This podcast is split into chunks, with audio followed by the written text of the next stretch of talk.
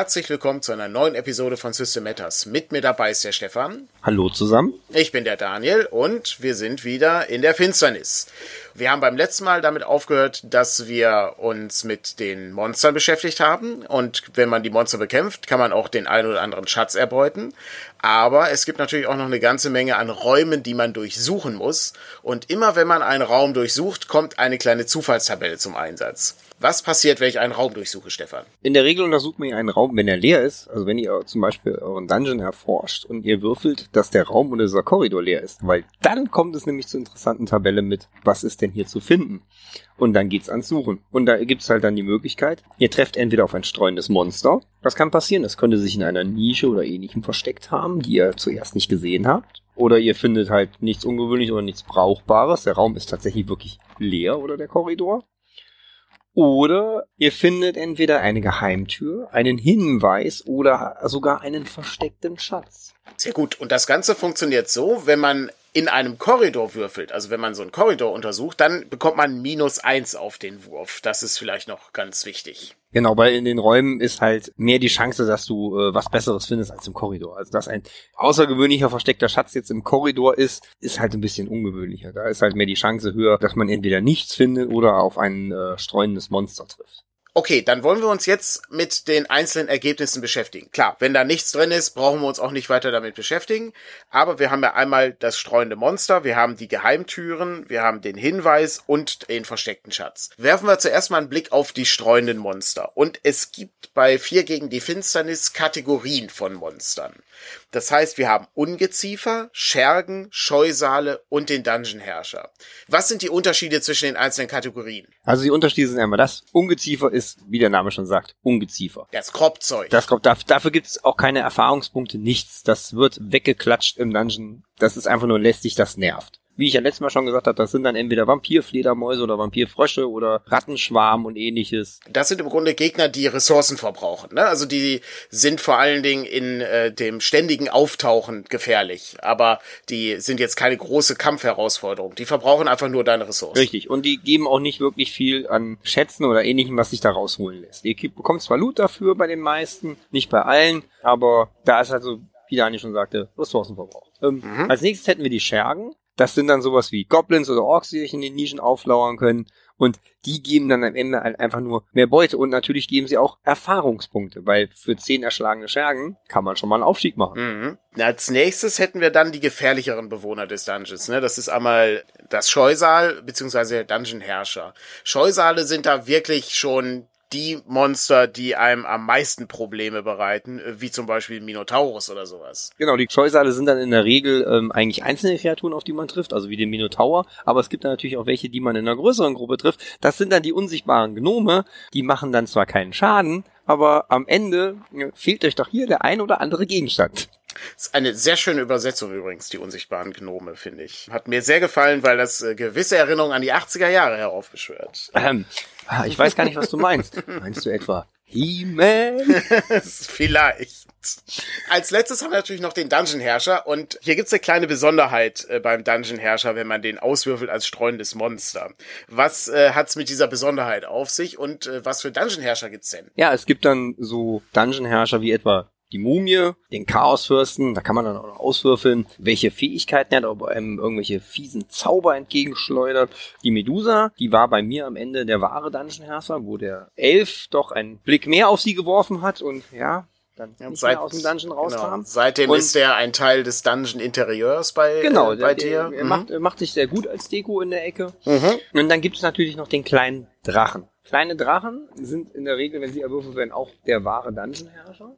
Aber bei streunenden Monstern ist es so, wenn ihr dort den kleinen Drachen erwürfelt, würfelt ihr nochmal neu, weil ein kleiner Drache ist niemals das streunende Monster. Auch wenn der Name suggeriert, dass das ein kleiner, niedlicher Drache ist, der ist nur deswegen klein, weil der in einem Höhlensystem lebt. Das ist schon ein gefährliches Monster. Ähm, der steht auf einer Stufe wie der Chaosfürst, ist vielleicht sogar noch ein bisschen gefährlicher. Ja, es ist also nicht der Flitze Feuerzahn, dem genau, man im Dungeon begegnet. Genau, an den muss ich nämlich auch denken. Es ja. ist dann schon eher so der Papa von Grisou. Also der groß mhm. und grummelig ist und wird kleiner Drache, aber trotzdem schon sehr alt und äh, sehr, sehr tödlich sein kann. Jetzt ist das natürlich so, wenn du so ein streuendes Monster auswürfelst, dass die meistens aus dem Hinterhalt angreifen. Das heißt also, die führen immer einen Überraschungsangriff durch. Äh, für die Gruppe bedeutet das natürlich dann, dass sie sich verteidigen muss, das Blöde ist natürlich dann, die fallen, die Monster fallen einem ja an den Rücken. Wenn ich jetzt die schwächer gerüsteten Charaktere, wie zum Beispiel den Magier oder meinen Elfen, dann hinten stehen habe, äh, ist es natürlich so, ich habe jetzt kein Schild dabei, ich habe jetzt keine Plattenrüstung dabei für die Jungs. Das wird natürlich einmal gefährlich, weil ich erstmal auch meine Formation ändern muss. Das gibt natürlich dann auch wieder den Monstern Gelegenheit,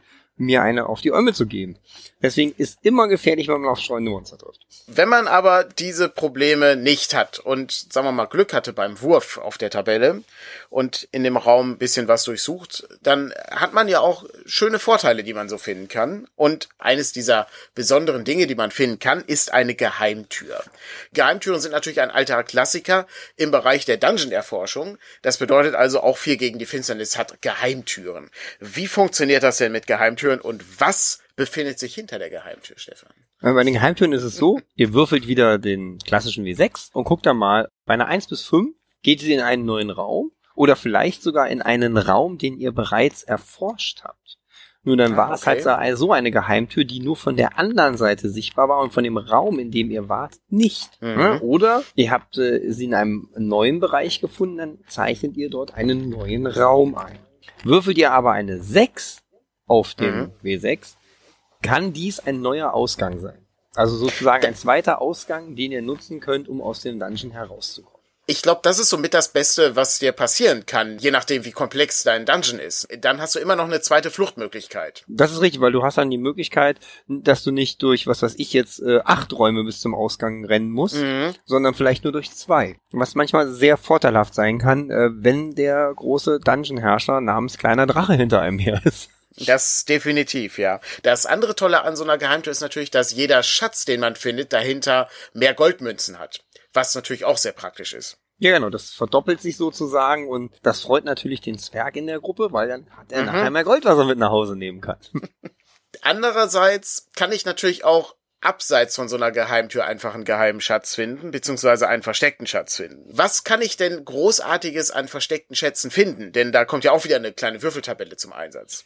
Ja, da gibt's natürlich dann interessante Sachen, die man erfinden kann. Bevor du einen versteckten Schatz findest, gibt's natürlich eventuell auch Schwierigkeiten, diesen versteckten Schatz zu finden. Es gäbe dann zum Beispiel, dass eventuell kann es passieren, dass äh, die Gruppe einen Alarm auslöst und eins der netten streunenden Monster um die Ecke kommt. Oder das Gold wird dementsprechend von einer Falle geschützt. Oder ein finsterer Geist beschützt das Gold. Da müsste man natürlich dann auch drauf schauen, dass äh, das nicht dementsprechend passiert, wenn man den Schatz halt findet. Man kann aber auch einfach sagen, ah, ich lasse das mal lieber und äh, ziehe mich wieder zurück. Das ist mir zu heikel jetzt, ja, weil ich gerade nur äh, zwei Leben habe äh, und ich äh, kann es mir nicht erlauben, nochmal einen Alarm auszulösen. Genau, das kannst du zum Beispiel machen. Ähm, du kannst ja jederzeit äh, auch wieder dahin zurückgehen. Vielleicht findet ihr ja zwischendurch eine heilende Quelle, die alle eure äh, Charaktere in der Gruppe wieder auf Vordermann bringt und auf volle Leben. Und dann könnt ihr zu diesem Ort zurückkehren. Mhm. Ist natürlich auch die Sache, ähm, auch wenn dort alle Monster äh, beseitigt worden sind, es können dann auch wieder Monster dort auftauchen. Interessant ist aber der letzte Punkt, finde ich. Also ich sag mal, die Geheimtür und der versteckte Schatz, das ist so ganz nett, aber ich glaube, das Herz äh, oder das Wichtigste, was man so findet, sind die Hinweise in so einem Dungeon. Und das ist ja bei Vier gegen die Finsternis durchaus auch ein relativ umfangreiches Kapitel, weil du sehr viele verschiedene Hinweise finden kannst.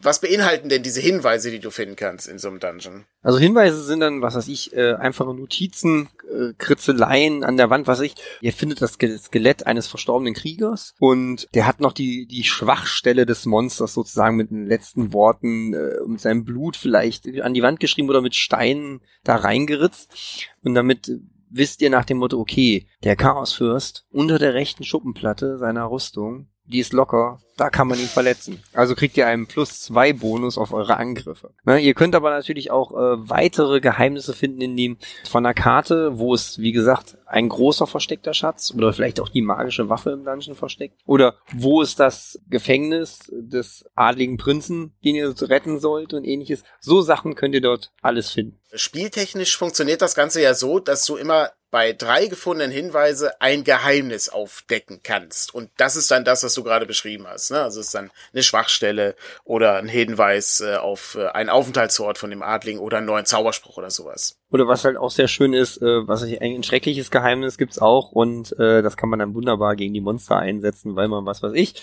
vielleicht den Spitznamen der von dem Orkherrscher seiner Mutti bekommen hat und wie sie ihn immer genannt hat. Mhm.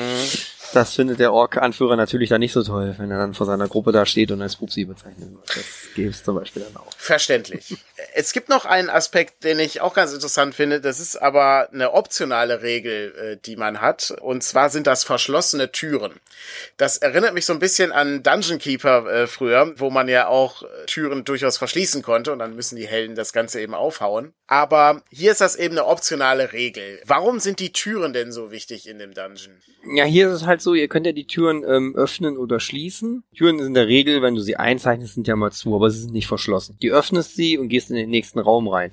Du kannst ja aber dann dementsprechend auch wieder schließen und verriegeln. Das ist natürlich so, ne, ich kann einfacher durch eine offene Tür gehen, als durch eine geschlossene. Offensichtlich. Das gilt natürlich auch für die, für die ganzen Monster, die euch hinterher sind. Ihr könnt die Tür öffnen, entweder durch Schlösser knacken, wenn ihr den Schurken dabei habt, oder auch ein anderer Charakter kann das versuchen. Das macht natürlich in der Regel keinen Lärm.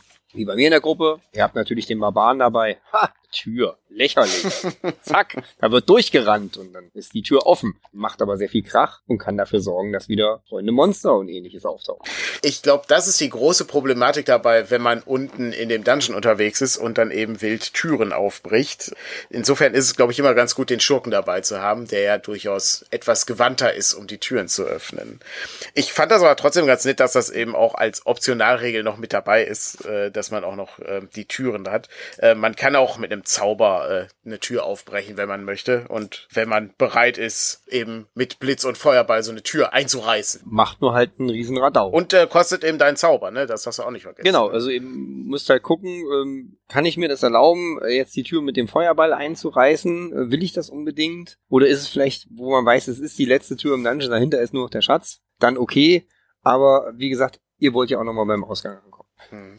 Es gibt noch eine andere Sache, die man äh, finden kann im Dungeon, und das sind Fallen. Du hattest vorhin schon darauf hingewiesen, dass es äh, auch bei den versteckten Schätzen durchaus eine Falle geben kann. Also könnte ein Alarm losgehen oder sowas. Ne? Aber es gibt natürlich auch noch Fallen, die man überall finden kann.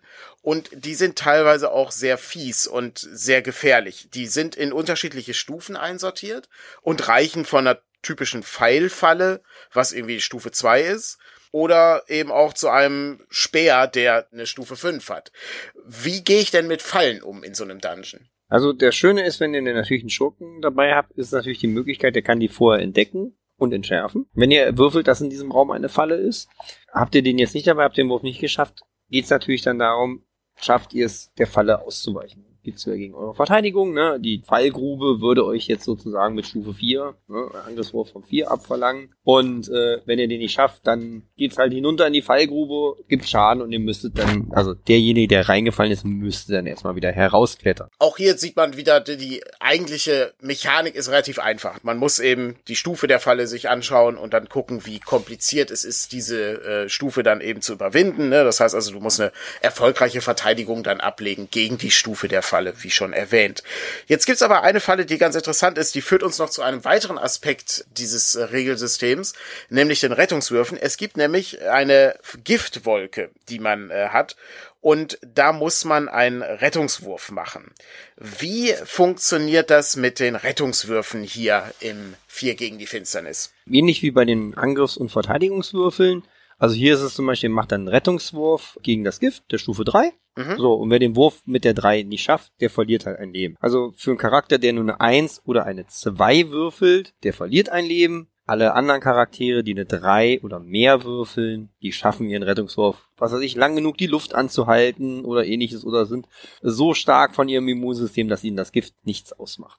Es kann natürlich dann immer mal sein, dass der Wurf irgendwie modifiziert wird, also vielleicht gibt es eine Erschwernis oder eine Erleichterung, was weiß ich, im Text steht beispielsweise, dass äh, gewisse Situationen, in denen man eine schwere Rüstung trägt, natürlich schwieriger sind, als wenn man eine leichte Rüstung tragen würde und das würde dann ebenfalls mit reinspielen in diesen Wurf, den man dann macht, um sich zu retten. Ja, zum Beispiel Barbaren und Halblinge haben von Natur durchaus äh, eine gute Resistenz gegen Gifte und Krankheit mhm. und äh, ein Magier könnte zum Beispiel eine magische Abwehr dann noch wirken, dass ihm da nichts passiert. Aber die Figuren sind im Grunde auch alle nicht äh, unterschiedlich stark. Also es gibt irgendwie keine Figur, die jetzt deutlich stärker ist als die andere. Jeder hat eben von Situation zu Situation unterschiedliche Boni und Mali. Das heißt also, da braucht man also auch keine Angst haben und äh, muss jetzt irgendwie gucken, dass man nur Elfen mitnimmt, weil die haben einfach grundsätzlich bessere Rettungswürfe. Das, das stimmt nicht. Ich glaube, Ziel ist es immer, und ich glaube, so wird das auch jeder spielen, der irgendwie schon mal ein bisschen Dungeon-Erfahrung gesammelt hat, mit einer relativ ausgewogenen Gruppe da reinzugehen, weil du triffst eben auf die unterschiedlichen Situationen und möchtest zumindest irgendwie etwas machen können, wenn du eben damit konfrontiert bist, eine Falle zu finden oder eben eine Geheimtür oder eben auch einen kleinen Drachen. Ja, das musste auch Klein Stefan einsehen. Er wollte ja eigentlich ursprünglich vier Barbaren mitnehmen. Nach dem Lesen des Regelwerks hielt Stefan das aber für eine eher schlechte Idee.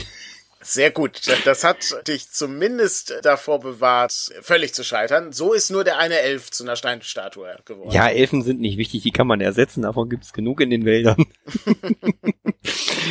vielleicht musst du irgendwann nochmal das Abenteuer dann spielen, wo du den Elf rausholst. Ja, ich habe mir den Kleriker mhm. schon bereit gemacht, der dann mit der Gruppe in den Dungeon zurückkehrt, um den Elfen zu retten. Neue Missionen, neue Monster, schauen wir mal. Ich habe noch ein, zwei Bereiche in dem Dungeon, die sozusagen in ähm, ja nicht weiter erforschten Gängen enden. Da könnte man dann auch weitergehen und gucken, was da denn noch mal kommt. Und man kann den Dungeon dann auch weiter ausbauen, wenn man möchte. Und natürlich jetzt dann kann man natürlich gucken, wenn ich jetzt nochmal reingehe würde. Ich habe ihn ja jetzt dementsprechend schon äh, vorgebaut, aber er ist ja jetzt neu besiedelt. Also wenn ich mhm. vorher im dritten Gang auf Goblins getroffen bin, kann das sein, dass ich da jetzt eventuell eher auf einen neuen Dungeon-Herrscher treffe. Das kann natürlich gut sein. Und äh, dann äh, bleibt die Herausforderung sozusagen aktuell und äh, du musst wieder versuchen, irgendwie deinen Auftrag zu erfüllen. Und vielleicht hat der neue Dungeon-Herrscher natürlich auch noch einen interessanten Schatz dabei. Das kann natürlich auch alles sein. Ähm, oder vielleicht mache ich es tatsächlich doch so und der Barbar hat doch noch drei Freunde gefunden und sagt sich, hey, Barbarenfreunde, wir ziehen jetzt nochmal in diesen Dungeon, um die Elfenstatue zu retten. Was aber dann der Nachteil sein wird, da sie ja alle keine magischen Gegenstände benutzen können, wird das sehr schwierig, was Heilschriftrollen und magische Schwerter angeht. Die werden sie einfach nicht in die Hand nehmen wollen. Und das ist ein wirklich großer Nachteil. Ne? Also der Barbar ist zwar schon ziemlich mächtig, aber der Nachteil mit den magischen Gegenständen ist schon hart. Zumindest lässt er sich heilen, ne? Das ist ja wenigstens etwas. Ja, ja, aber nur von Klerikern, ne? Also das ja, ist ja, ja, göttliche Magie ist ja in Ordnung, aber das andere, nee. Da machen wir gar nicht erst mit weiter. Hervorragend. Sehr gut. Dann haben wir diesen Teil von 4 gegen die Finsternis abgeschlossen und beim nächsten Mal widmen wir uns einem anderen Aspekt von 4 gegen die Finsternis. Vielen Dank fürs Zuhören und dann hören wir uns beim nächsten Mal wieder. Und weiterhin viel Spaß mit 4 gegen die Finsternis und ja, bis zum nächsten Mal. Auf Wiederhören. Tschüss.